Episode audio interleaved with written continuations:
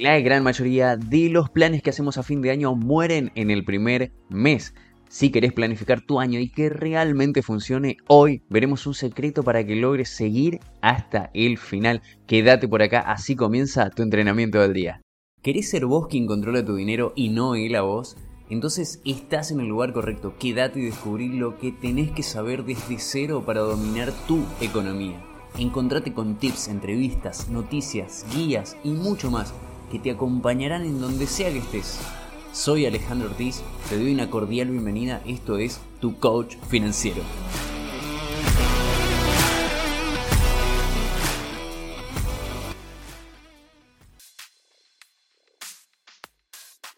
Así es, exactamente como lo estás escuchando. Hoy vamos a hablar de cómo planificar tu año, ya sea que estés a fin de año, como estamos en esta época que estamos grabando en este preciso momento y en una fecha particular porque es el Campeonato del Mundo del año 2022, año en el que estamos grabando esto, es el día posterior al día en el que Argentina salió campeón del mundo, así que estamos festejando ese evento también. Yo como argentino, a toda la comunidad argentina, muchas felicidades. Y ahora sí pasamos a lo que nos atañe, a lo que vamos a hablar en este episodio, que se trata, que es el episodio número 24. Primero, antes que nada, agradecido por llegar hasta acá, por supuesto. Es el episodio número 24 y es el anteúltimo de esta temporada que hoy se termina ahora a finales del 2022 que te va a quedar para siempre igual toda esta temporada si la querés ver va a quedar grabada acá para que la puedas ver capítulo a capítulo y ya vamos a ver qué estamos planeando para la siguiente temporada. Muy bien, ¿de qué vamos a hablar hoy? ¿Para qué vas a estar acá estos 20 minutos como siempre estás y siempre este acompañamiento, esta píldora, este conocimiento nuevo o por lo menos una nueva mirada, que a lo mejor ya la tenías, pero una nueva mirada para llevártela esta semana, para comentarla en, con tus amigos, familiares, conocidos, con quien quieras y que puedas decir, hoy escuché esto y me hizo sentido, no me hizo sentido, o qué te parece, y comenzas una espectacular charla con alguien también. Bien, ¿qué pasa estamos a 19 de diciembre. Normalmente lo que, lo que va a suceder, no quiero decir que te pase exactamente a vos, pero normalmente sucede con la mayoría de la población en estas épocas, y es que estamos en fiestas navideñas y de año nuevo, en donde estamos haciendo cierres de ciclos, teniendo reuniones de fin de año con la empresa, revisiones, balances, si trabajamos en, algunos sectores de la empresa, todo el mundo anda cerrando todo para que cierre durante el año y comenzar el siguiente con nuevos aires. En diferentes ámbitos sucede esto. Y ahí es donde nos llega también esas ganas, ese, cosquilleo, esa curiosidad de comenzar a proyectar también nosotros en nuestra vida nuevas acciones para el año que ingresa. Y esto que vamos a estar hablando, por supuesto, en este episodio y en este podcast en general, lo apuntamos siempre a la vida financiera, al ámbito del emprendedurismo, pero lo que vamos a ver a continuación puede también aplicar a cualquier otro tipo de metas o objetivos o planes que quieras hacerte para otros ámbitos y ahora te vas a dar cuenta cuando llegues al final de que esto lo puedes aplicar a cualquier otro ámbito de la vida y te va a ir bien también. Entonces, ¿qué sucede en estas épocas? Nos ponemos, nos ponemos a imaginar que todas las cosas que no hicimos en este año, todas las cosas que no alcanzamos a hacer en este año, las haremos el año que viene. Todo eso que no alcanzamos a estudiar este año, lo haremos el año que viene. Todo lo que no, eh, no hicimos de ejercicios físicos, este año lo haremos el año que viene. Todo lo que no ahorramos este año, lo vamos a ahorrar el año que viene. Lo que no emprendimos este año, también. El año que viene, todo eso sí sucederá, porque en este año no nos alcanzó el tiempo. Lo que sucede acá, lo que, sucede, lo que puede suceder, ¿eh? no estoy diciendo que suceda exactamente, pero puede llegar a suceder, que lo que estamos planeando es para otra persona. Es decir, lo que nos ponemos a pensar ahora que vamos a hacer el año que viene es para una persona que está en el futuro. Claramente somos nosotros mismos, nosotras mismas, pero es otra persona que todavía no llegó. No somos más que nosotros mismos, pero es una persona imaginaria, todavía no existe. Entonces, es sencillo, suele, puede ser sencillo cargarle un montón de cosas para hacer. Ya que como es imaginaria, parecería ser que esa persona, que insisto, somos nosotros, nuestras mismas, seremos nosotros, de hecho, y aclaro esto también, insisto con esto, seremos nosotros con nuestras mismas ganas o nuestras mismas no ganas, con nuestra misma energía o no energía. Todos seremos nosotros igual. Pero de alguna manera pensamos que esa persona del futuro sí lo va a alcanzar, sí lo va a lograr. Entonces, esa persona que está en el futuro, que sí logrará hacer todo lo que nosotros no hicimos, a esa persona le cargamos unas expectativas tremendas. Casi como si fuera una especie de super persona que sí va a poder con todo lo que nosotros no pudimos en este año. Y esto es importantísimo tenerlo en cuenta porque es una de las primeras trampas, así como lo veo por lo menos, es una de las primeras trampas de los planes de fin de año, de esas metas que empezamos a proyectar para el fin de año, para el año siguiente, ¿no? Todo lo que va a suceder el año siguiente tiene, al menos puede llegar a tener esta connotación de que esa persona sí lo va a poder hacer. Por esto, uno de los primeros pasos o uno de los, lo que vamos a ver ahora para diseñar un plan para el año siguiente es un plan en el que estemos más conscientes y no caigamos en esta trampa. Y te lo digo antes de que comiences a diseñar el plan. Porque estos, los pasos de los planes, lo que puedas imaginar, son muy efectivos. Hay planes que son genéricos, hay planes que son más ajustados a cada persona, hay asesoramientos privados, de hecho yo los hago. Ahora, todos esos pasos son muy efectivos. Si estamos conscientes de que, de que seamos realistas en primera medida. Esto significa que es probable que la persona que, que lleve a cabo el plan, que será vos misma, siempre lo voy a decir, no tenga un, ¿cómo podríamos decirlo? Un brote de superpoderes de repente. En pocos días de vacaciones a veces sucede, a veces sucede que mm, nos tenemos este, tenemos un gran oxígeno, por así decirlo. Tenemos unas dos semanas, tres semanas, un mes, lo que tengas de vacaciones, lo que hayas decidido tomarte de vacaciones, y te da un gran oxígeno, por supuesto que sí, te, te carga de energía. Lo cierto es que la mayoría de las veces volvemos de las vacaciones y no importa cuánto nos hayamos ido, ya vuelvo a repetir, dos semanas, un mes, la carga de todas las responsabilidades vuelve muy rápido y todos los planes que hicimos comienzan a postergarse. ¿Por qué? Porque no hay tiempo para lo nuevo. Y seguimos con lo viejo, con las urgencias del día a día. Y esos planes que están por todos lados. Si googleas ahora mismo, eh, haces una pausa y vas y googleas eh, planes para un nuevo año, cómo diseñar tu plan de finanzas, cómo diseñar tu plan de vida, cómo diseñar tu nuevo año, etc. Puedes encontrar un montón de opciones. Son, como le digo, algunas recetas genéricas. Es como esas dietas que tenés para adelgazar o para verte mejor. Que por supuesto tienen que pasar por un periodo de adaptación, de personalización. Si no, al fin y al cabo, como no se ajusta a tu vida, la podrías llegar a dejar. Entonces, ¿qué hacer? ¿Qué hacer para no caer en recetas genéricas? Tener esta, este plan consciente y realista. Y el primer punto, o lo primero que habría que hacer antes de comenzar con todo un plan de estos es establecer unas metas, pero con emociones. Y establecer metas es parte de cualquiera de los planes. Te vuelvo a insistir, si vas a cualquiera de los planes genéricos que existen en Internet, todos comenzarán, o la mayoría, van a comenzar con establecer tus metas. Y por supuesto que tienen razón. Por supuesto que es súper importante.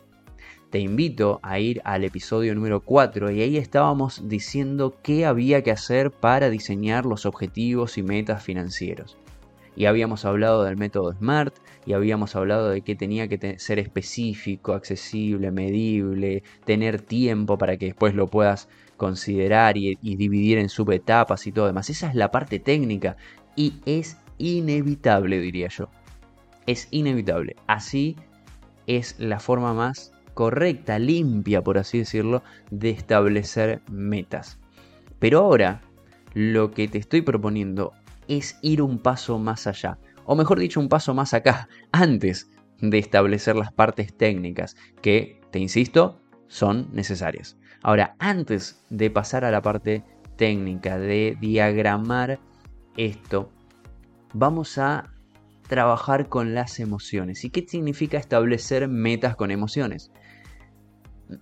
lo primero que tenés que hacer, o lo primero que tenemos que lograr o estar conscientes, es que el plan tiene que perdurar en el tiempo. Es decir, no queremos que muera el primer mes, como habíamos dicho al comienzo, que todos, la mayoría de los planes mueren el primer mes.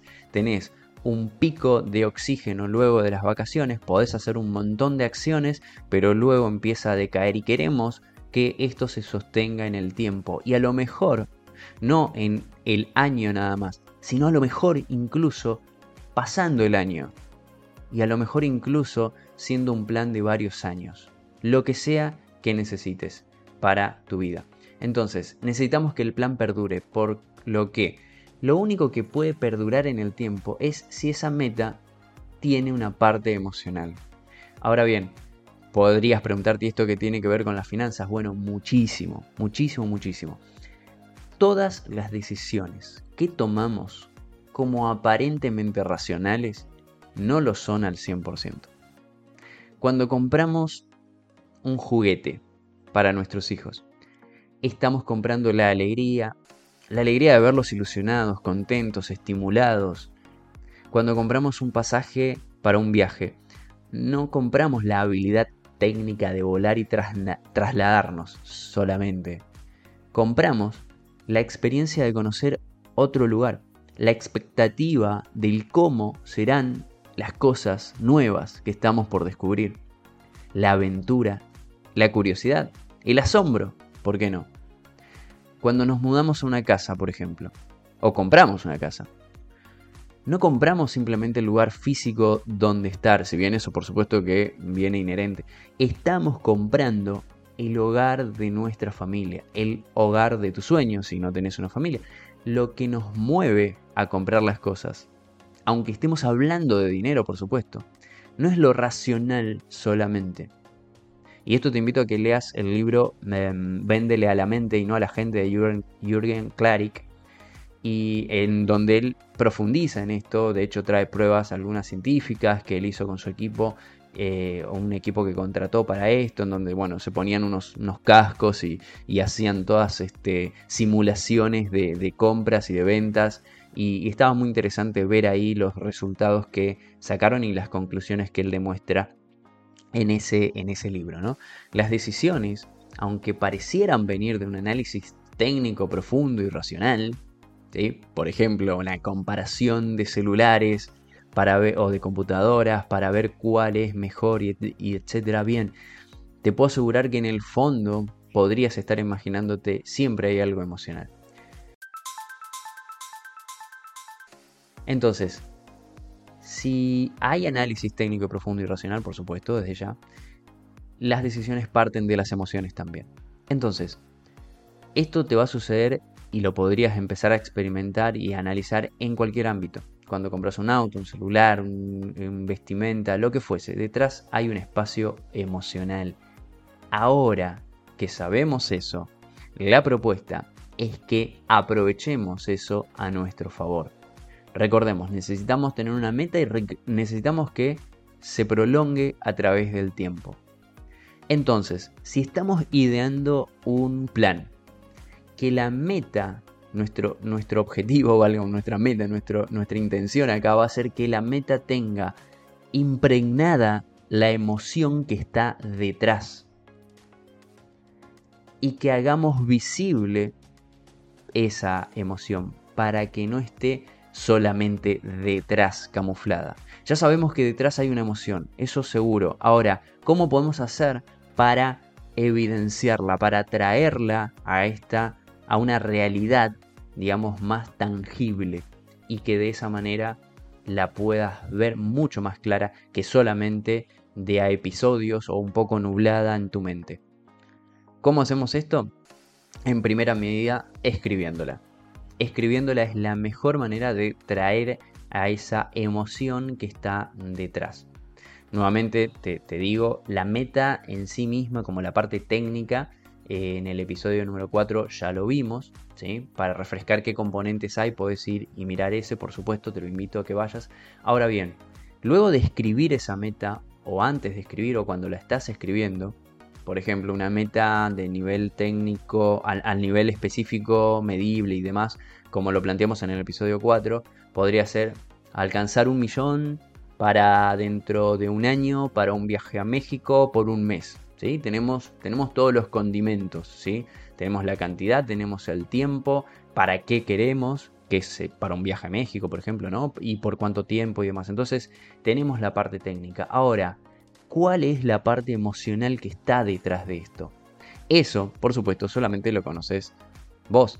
No hay recetas acá que te diga, bueno, la parte emocional para un viaje a México es tal. Eso no existiría lo tenés que escribir. Y como te salga a escribir. Acá no importa si sabes, si, no, si, si nunca lo escribís, si no te gusta escribir, te invito a, sinceramente, que lo escribas a tu manera.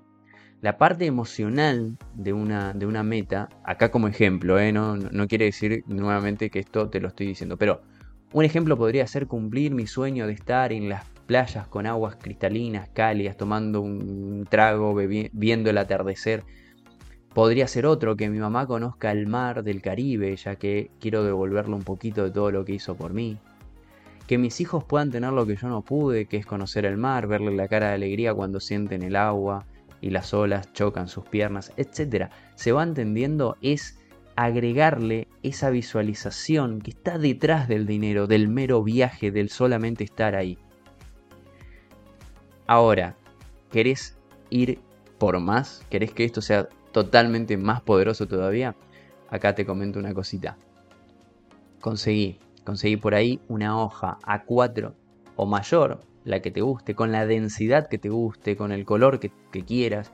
Hay, personas que tienen una pizarra incluso, em, o al lado del almanaque o calendario físico que tengas. La idea es que pasar esto al siguiente nivel. Y para pasarlo al siguiente nivel, puedes buscar imágenes y vamos a seguir con el ejemplo de la, de la playa ya que lo tenemos acá y es bastante gráfico también. Vamos a buscar imágenes de playas. Vamos a buscar imágenes de personas en la playa. De chicos en la playa si querés ir con los hijos. ¿sí? Vamos a imprimirlos, recortar, como hacer un collage. Sí, podrás, alguno me podrá decir esto es anticuado, y, pero te digo que lo vas a hacer porque te interesa mucho comenzar un plan y esta vez finalizarlo. ¿Qué vas a hacer con ese collage? ¿Lo vas a colgar en alguna parte de tu casa, ya sea en una habitación, sala, la cocina, en la heladera? La idea es que te quede a la vista, que puedas verlo todo el tiempo. De esta manera vas a escribir tu meta en, esa misma, en, ese mismo papel, en esa misma hoja, y además vas a tener imágenes que van a evocar ese sentimiento, esa emoción que estará cada día más impregnada con tu meta porque lo vas a ver todo el tiempo. Y con el tiempo va a quedar grabado en tu memoria.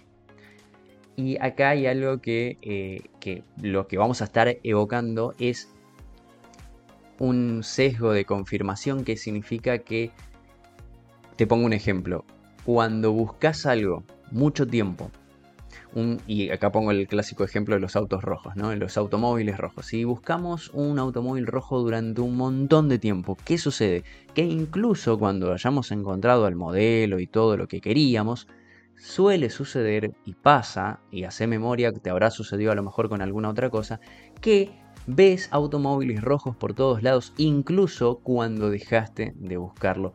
Ese es el espíritu que vamos a estar buscando alcanzar con esto de tener visible la meta y evocar la emoción que está detrás de la meta.